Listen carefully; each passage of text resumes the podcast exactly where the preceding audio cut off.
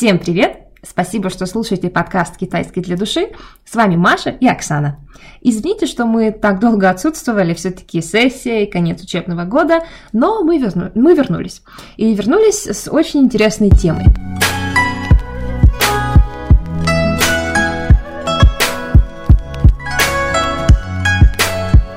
Всем привет! Сегодня мы будем говорить о романе «Клуб радости и удачи Эми Тан». Я много, думаю, что многие о нем слышали, многие читали эту книгу, так как она написана на английском и переведена на русский, и находится в свободной продаже. Почему мы выбрали эту книгу? Потому что она рассказывает про китайцев, которые эмигрировали в Америку, их дальнейшие судьбы и их отношения с детьми, но уже, получается, с американскими детьми. Автор книги э, сама э, китаянка американского происхождения. С ней есть много интервью в сети, по-моему, она даже э, давала TED Talk. Такая прикольная женщина. Хм. Автор э, родилась в 1952 году в Калифорнии, и, что интересно, ее родители мигрировали из Китая в 40-х годах в военное время. И про роман в целом можно сказать, что он хоть и не полностью автобиографичен, но, конечно, на него повлияла жизнь самой писательницы. Угу. Это не спойлер, но ее мама оставила в Китае троих детей, которых Эми потом встретила в Шанхае. А, по-моему, даже четверых, но один мальчик умер в раннем очень возрасте. Вот. А ее бабушка, бабушка Имитан покончила с, сам, с собой, и мама ее тоже пыталась несколько раз сделать, и сама Эми тоже постоянно борется с депрессией и подобными мыслями. Поэтому она не стала заводить детей. Очень трагичная судьба. Но вернемся к роману. «Клуб радости и удачи» — это ее дебютный роман, и при этом он принес писательнице очень большую известность и несколько крупных премий. И именно после публикации этой книги в Америке начался бум женской литературы, потому что женщина из семьи мигрантов написала роман, который вызвал общественный резонанс и, видимо, вдохновил других писательниц. Угу. Но книга-то вышла у нас в американском обществе, а для американцев Китай, Азия это все настолько далеко и загадочно, особенно если Китай описывается в таком как ужасное какое-то место, им еще интереснее от этого становится. Но на самом деле все не так плохо, как описывает книга. Что-то, конечно, правда, но мы к этому потом вернемся. Так, а, в книге у нас рассказывается про четыре семьи, а именно про отношения четырех мам и их дочерей. Все мамы эмигрировали в Америку, их дети родились уже непосредственно там. Рассказ в целом довольно пессимистичный, а, потому что идет столкновение культур, то есть традиционные китайцы и их американские дети, которые совершенно отличаются. То есть мы берем китайскую семью, помещаем в американское общество, и не всегда получается хороший результат. Например, э, китайско-американские девушки, они особенно склонны к суициду и к депрессии, потому что в тебе внутри живет американец, который хочет свободы и делать все, что ему угодно, а твои родители не понимают, почему ты так считаешь. Хм. А, и про рассказ. Он построен необычно. Сначала мы слушаем истории мам, а потом а, точки зрения их дочерей – то есть идет такое чередование мамы, дочки и потом снова мамы. И при чтении романа мы рекомендуем записывать кто есть кто, потому что а, во-первых, перевод на русский не самый удачный, и многие имена сложно запомнить, они путаются часто. Поэтому вы прочитали одну часть, написали, а, кто есть кто, кто такая Уэверли, например, что с ней было. Кстати, есть еще и фильм, а, но после того, как мы его посмотрели, мы запутались еще больше, потому что Фильм тоже не все отражает э, правильно, как написано в книге, э, поэтому, да, рекомендуем, рекомендуем записывать. Да, согласна. А, и по поводу повествования. Оно ведется не только от разных лиц, но и затрагивает разные временные эпохи. От 40-х годов в Китае до а, такой относительно современности 80-х годов в США. Роман был написан в 80-х, а фильм э, снят в 93-м году, кстати, Голливудом. Да, книга в 89-м написана. Ну, то есть там 4 года получается, да. Mm. А, но когда вы читаете книгу, вы, пожалуйста, не забывайте, что это все-таки не современный Китай. Современный Китай сильно отличается, много чего поменялось. Да. А, в романе вы столкнетесь с большим количеством уже устаревших суеверий и представлений. А, и так же это будет восприятие глазами американки, хоть и китайского происхождения.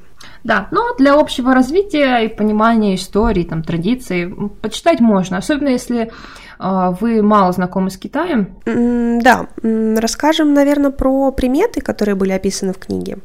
Угу. Например, в традиционной китайской культуре существует система усин или пять элементов. Это всем известный огонь, вода, воздух, металл и дерево. И в книге матери уделяют этому большое внимание. Они говорят, что какие-то беды и проблемы в жизни дочерей вызваны недостатком или избытком элементов. Например, переизбыток огня вызывает вспыльчивость. А, слишком много металла а, это означает, что будет трудно выйти замуж и завести детей. Ну, ну да. А, а еще у нас есть же всеми любимый фэншуй, и многие современные китайцы им тоже занимаются, как и матери героинь книги. И как раз некоторые проблемы в отношениях они объясняют тем, что в доме, например, там стены кривые, то есть э, сводчатый потолок, да, или слишком шаткий дизайнерский стол. И если бы этих вещей не было, то брак можно было бы сохранить. Ну хорошо, если бы это было так на самом деле. А, возможно, это просто метафора автора. Да. Кстати, у нас и книга, и фильм начинаются с лебединого пера. Но что это такое? Почему? Ну, в книге это символ такой американской мечты, желание матери вырваться из Китая, из э, страны, охваченной войной, уехать в другую страну, чтобы, конечно, обеспечить в первую очередь э, себя, будущих детей лучшими условиями. И в фильме, и в книге присутствует такой эпизод. Женщина, уезжая, уезжая из Китая, несла с собой лебедя. Но ей, конечно же, не разрешили взять с собой птицу. Тогда ну, та взяла только одно перо. Да, нелегкая ноша. А, она взяла одно перо себе на память, и это перо хранила всю жизнь, а потом передала своей дочери, чтобы та помнила о своем происхождении, помнила свою мать, свой род. И в целом э, это символ о взаимоотношениях матери и дочери. Э, поэтому оно становится таким связующим звеном между поколениями и в то же время символом любви, дружбы, надежды и, и пожеланий благих матери, от матери к дочери. Угу. Ну, я надеюсь, что теперь всем все понятно с этим пером, поэтому, когда будете читать, вы уже будете прямо про, будете понимать, что к чему. А, так, у нас есть две героини, у которых остались дети в Китае, и на это повлияла, соответственно, война и тяжелое положение дел. А, и это очень... Про это тяжело читать, мне так кажется. Так. Я бы порекомендовала сначала прочитать книгу, а потом уже смотреть фильм, потому что, как я уже говорила, фильм искажает какие-то моменты, делает их менее правдоподобными. А что касается правдоподобности ситуации, то, чтобы разобраться получше, я написала своим друзьям, а, у которых родители эмигрировали из Китая в Америку, и спросила, как это повлияло на их отношения с родителями или там отношения в обществе. И я встретила две точки зрения. Одна это то, что клуб радости и удачи очень плохо отражает действительность, и отношения с китайскими родителями гораздо лучше, чем описывалось в книге. Упор был на то, что ребенок все-таки растет в китайской среде, и то, как родители воспитывают ребенка, на него влияет гораздо больше, чем там школа или общество. Один мой друг вообще сказал, что ему, его поколению сейчас а, где-то, ну, где-то за 30 лет, и он говорит, что никогда им не хотелось вливаться в общество и пытаться что-то кому-то доказать, но это все очень субъективно и не знаю, насколько отражает э, ситуацию. А он еще также сказал, что никогда бы своим детям не дал читать эту книгу. Вот мне показалось это интересным. Потому что Китай описывается как очень плохое место. Ну и тогда его спросила, твои родители почему оттуда уехали? И что они вообще думают о Китае? И с этим, конечно, надо быть осторожным, особенно потому, что мы разговаривали в Вичате на эту тему. А, он сказал, что Китай на тот момент был очень бедным и коррумпированным, и не было возможности. Поэтому получается, что книга ничего не перевирает. Они же все-таки уехали, потому что Китай был бедным. Да, но мне кажется, когда смотришь фильм, в фильме вообще показывается Китай как какая-то какое-то очень дикое место, а при этом Америка вся такая современная, с машинами и В общем, ну, не да. знаю, на самом деле так было или нет. Но, то есть, наверное, все-таки роман не то, что перевирает ситуацию, но перегибает палку, потому что если мы возьмем, не знаю, там 10 китайцев, то не у всех будет такая трагичная судьба, как у наших четверых героев, или даже, получается, восьми, включая детей, потому что у них тоже там не все гладко было. А, а другая точка зрения, которую я встретила, это было против, противоположное. Она была противоположная, э, потому что некоторые из моих друзей имели опыт непринятия американским обществом в какой-то мере – и, например, на них родители белых одноклассников смотрели как-то косо. А также, а, например, мама моего друга, она получила докторантуру в Китае, но в Америке этот э, ее диплом ничего не значил, потому что в Штатах вообще не признают дипломы из других стран. И особенно если это не ведущий какой-то университет в мире. Вот. А также она, например, мусор возила сама на свалку. То есть в Америке ты платишь деньги, и каждую неделю в твой район приезжает машина и забирает твой мусор. Э, например, у нас день мусора – это пятница, а у них даже не было денег на это, то есть ей приходилось ездить самой. А я, наоборот, читала рецензии э, китайцев на эту книгу, и Естественно, те, кто живет э, вот в КНР, на материке, никогда не сталкивались с описаниями в романе, я имею в виду сложности с миграцией.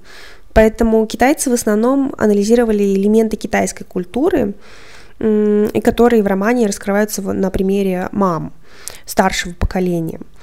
А, и вообще китайцы постоянно сравнивают Запад и Восток. Я не знаю, как другие страны Восточной Азии, Япония, Корея, но мне кажется, что там есть похожие ситуации, а очень любят подчеркивать свою уникальность. Запад же никогда не сравнивает себя с Востоком. То есть тема отличия Востока и Запада актуальна, мне кажется, только на Востоке, только вот в Китае. Запад же оценивает себя отдельно, целостно, целостно не через сравнение с Востоком. Наверное, да, но эта тема такая сложная, но, знаешь, русские тоже любят говорить, что мы отличаемся от всех остальных, мы такие особенные, русская душа, но при этом, когда надо, мы Европа и Азия. Да. Так, а вернемся к роману. Центральная тема а, романа – это непонимание между родителями и детьми. То есть мамы у нас воспитывают дочек послушными, а дочки не понимают, почему, почему мамы от них столького ожидают. Например, а, в Китае да, у нас наказывают детей, чтобы дети лучше себя вели и учились, а, и это такой, такой китайский способ выражения любви.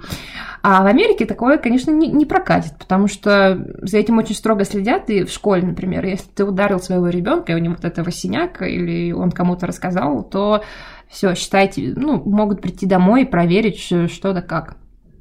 Все очень строго. Так, а в Китае традиционно рождение ребенка это, особенно мальчика, было смыслом жизни и брака. Да, но еще это в один период времени обернулось тем, что люди массово делали аборты, чтобы родить мальчика. Во время политики «одна страна, один ребенок». Потому что мальчик продолжатель рода, а, он будет ухаживать за могилами предков. И именно поэтому, когда ввели политику «одна семья, один ребенок», люди стали делать аборты, не хотели э, заводить девочек, и поэтому до сих пор в Китае, кстати, не раскрывают пол ребенка. Если вы хотите узнать пол ребенка, вам придется ехать э, в Таиланд, или врачи иногда могут намекнуть, но э, напрямую никогда не скажут. Мне кажется, это в зависимости это зависит от твоих э, гуанси, твоих да. связей, да, если ты, например, иностранец рожаешь в Китае, то тебе угу. могут сказать. По крайней мере, я такие истории Я слышала. думаю, да, если ты иностранец, то, конечно, немножко по-другому все будет. А, и в книге также есть эпизоды, mm где мы убеждаемся в реальности таких взглядов, я имею в виду а, приоритет а, родителей, а, что они хотят больше мальчика, тем дев, чем девочку. Когда одна из героинь девочкой была отдана в дом будущей свекрови, ее мать э, как будто бы без малейшего сожаления отдала ее в чужой дом и уехала со своими сыновьями. И это желание иметь мальчика продолжало господствовать до второй половины 20 века в Китае. Ну, знаешь, ты вот говоришь без сожаления, но фильм-то показывает по-другому. Кстати, многие моменты в фильме, они такие больше адаптированы, мне кажется, на... Они давят на жалость. Почему-то мне так показалось. Согласна. Так, да, да, я согласна полностью со всем, что ты говорила только что. Но, то есть у нас э, очень рано люди вступали в брак и очень рано рожали детей. А, но когда пришли коммунисты к власти, то все, все поменялось, и согласно исследованиям, средний возраст вхождения, вхождения в брак это 25 лет. И в целом понимание семьи тоже поменялось. То есть, если раньше под семьей подразумевались и дяди, и тети, и там троюродный дедушка, и все коты у этого дедушки, то сейчас у нас только мама, папа, я, дружная семья. Ну, то есть, это, вот это имеется в виду под семьей. Три-четыре человека. А, Ребенок по-прежнему остается центр, центром семьи, и даже я видела некоторые русские исследователи называют э, детей китайских маленькими императорами, что мне показалось интересным. Я вот очень долгое время задавалась таким вопросом, что случится, если у вас родится там третий, четвертый ребенок, и вы за него не платите штраф? Ему просто не давали прописку. А прописка в Китае а, это не то же самое, что прописка в России. А, прописка в России это просто штамп о том, где вы проживаете, и вы можете спокойно ее менять. В Китае же она влияет на все сферы жизни. И поэтому те, кто остался без прописки, остаются нелегалами пожизненно. Они не смогут пойти учиться, не смогут найти работу, ничего не смогут. То есть, если у них нет прописки, у их детей ее тоже не будет. И это вообще большая проблема в Китае. Ну, знаешь, это не только в Китае такая проблема. В Америке тоже не все просто. Например, у мамы моего мужа 9 детей, и восьмерых она рожала дома. А если вы рожаете дома, то к вам приходит э, специальная женщина, Дола, по-моему, она называется, да, там. И если вы ребенка не регистрируете, то потом в дальнейшем, когда человек подает на паспорт, не внутренний ID, а именно на паспорт для путешествий. Ему этот паспорт без свидетельства просто не дадут, свидетельство о рождении.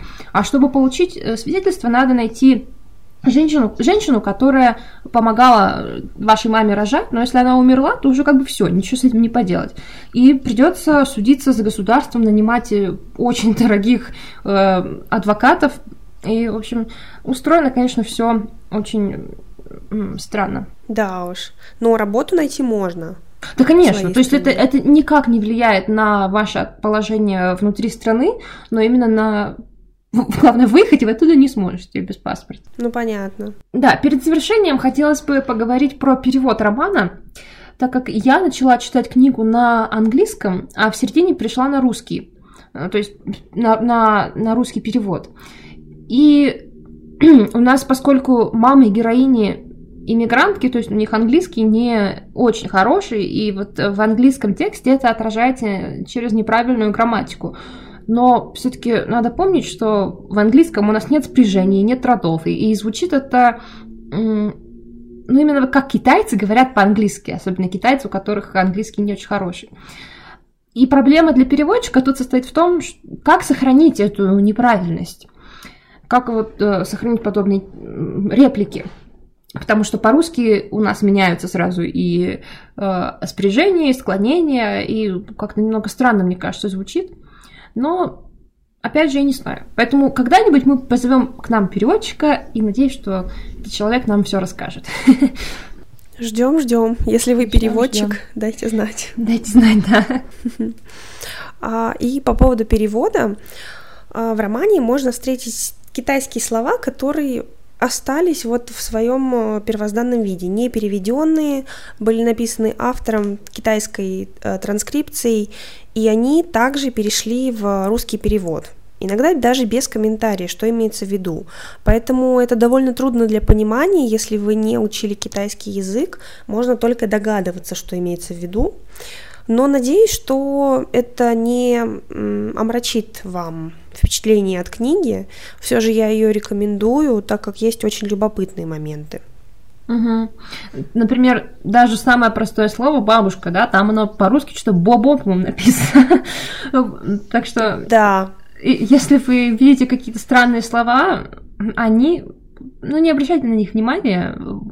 Кстати, есть сайты в англоязычной сети, которые прямо исследуют эту книгу, выпис... там есть список всех слов э, китайских из книги, с их переводом и так далее. Мы ссылку а, вставим в описании. Да. Ну и давайте все-таки будем уже завершать. Хотелось бы сказать, что было очень интересно готовиться к выпуску, и еще раз приносим извинения за задержку, так как у нас сейчас необычные времена и э, вообще конец года. Но следующий выпуск выйдет, конечно же, быстрее, чем второй. И спасибо вам большое за лайки, за то, что вы на нас подписываетесь, слушаете, нам очень приятно. Мы есть на Apple подкастах, на YouTube и на Яндекс подкастах. А, да, и на этом мы бы хотели закончить сегодняшний выпуск. Надеюсь, что нам удалось все-таки разъяснить некоторые моменты по книге и заинтересовать вас. А, и, как мы уже сказали, все ссылки и переводы оставим в описании. Оставайтесь с нами. До новых встреч. Всем пока-пока.